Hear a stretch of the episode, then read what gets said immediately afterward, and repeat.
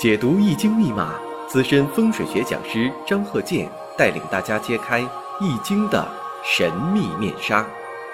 周易新天地，五行解奥秘。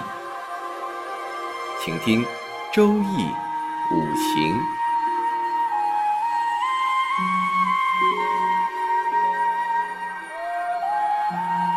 上山微电台荣誉出品。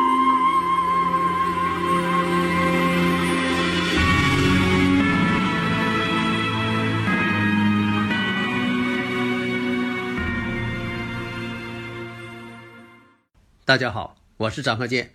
周易五行，下面我们接着上一堂讲这个生日五行：癸卯、己未、乙丑、丙子。上一堂啊，我们讲到了如何判断这个人的职业，如何判断在以前做什么生意，现在怎么样做，未来他想要怎么做。用生日五行必须把这方面判断出来。虽然有时候啊稍有误差，但是你不能偏离太大。那么呢，对于预测者来说，这是你首先要预测出来的，否则的话，要你预测者预测干什么？以前的事情、未来的事情，得必须预测师呢进行预测，否则的话，都让这个对方给你讲清楚，还要你预测者做什么？接着上一堂我们讲，那么这个五行，这个生日五行啊，我们看一下，这是个女士。那我看一下，如果行到了这个癸亥运的时候，癸亥。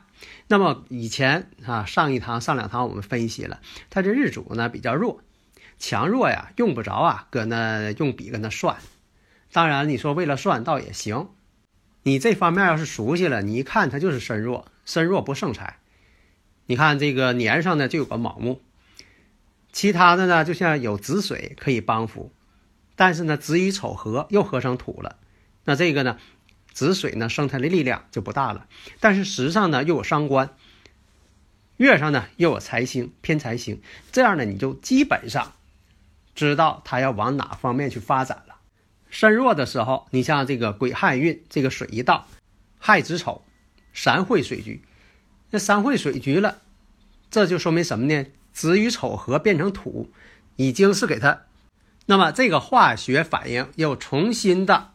变化了，因为先前是子与丑合变成土了，现在亥水来了，亥子丑，三会水局，哎，它又变成水了。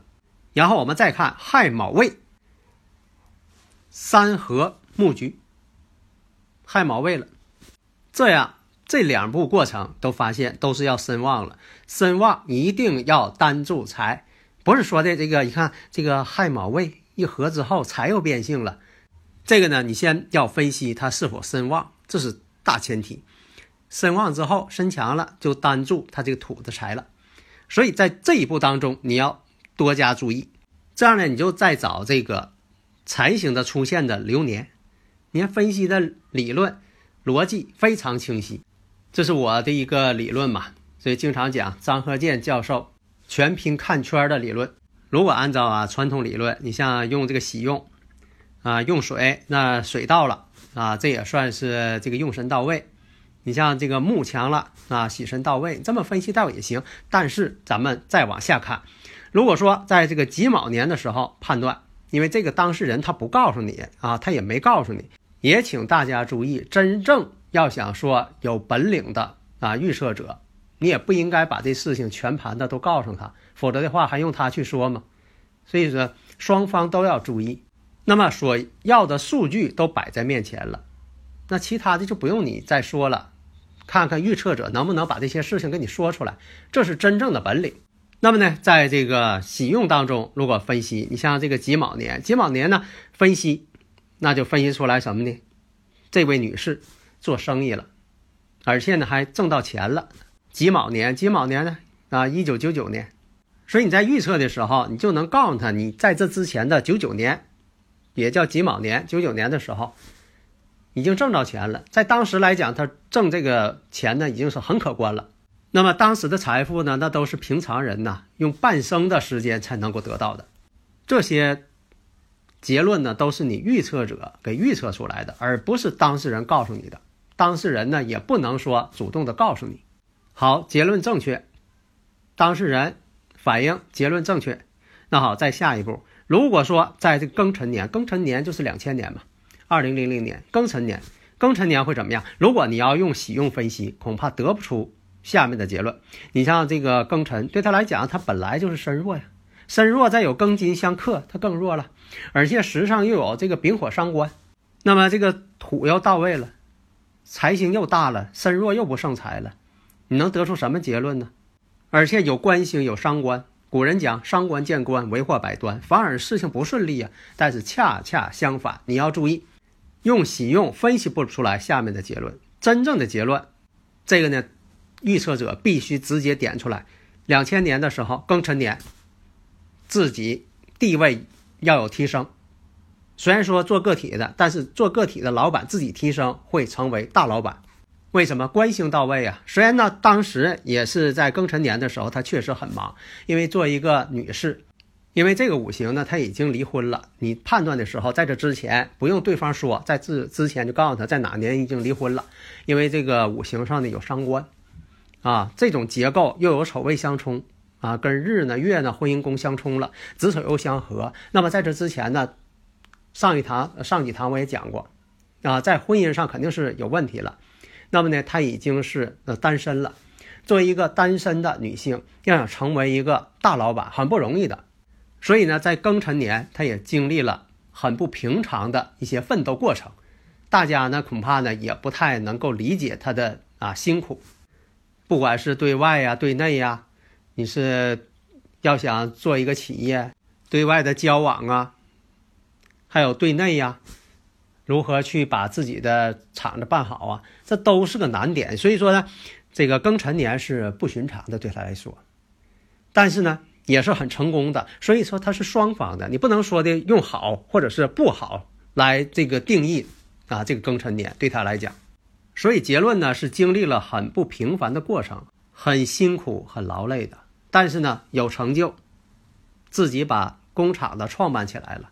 所以呢，你看这个，你用喜用，他分析不出来这些理论，分析不出来这个结论。所以有的朋友呢，在学这个梅花易数的时候，呃，老是在问啊，这个用这个卦辞啊，哪个词啊，怎么分析呀？问这句话本身就路子就走错了。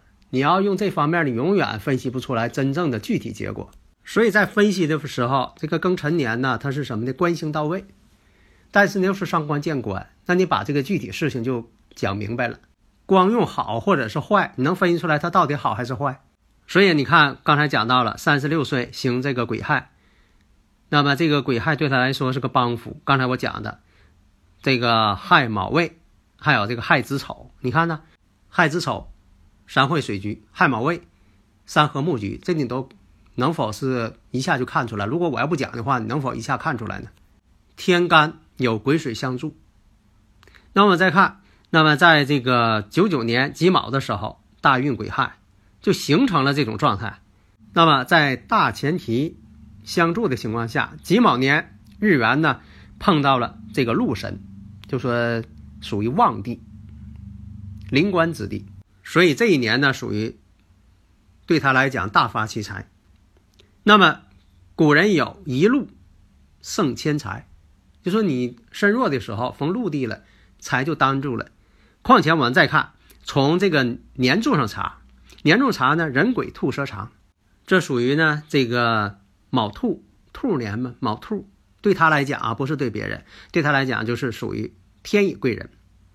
那么年上查有天乙贵人，那么年上的贵人往往大于日上贵人，这一点呢跟这个日主呢这个判断旺衰呢又不太一样，所以大家呢必须充分掌握，灵活运用。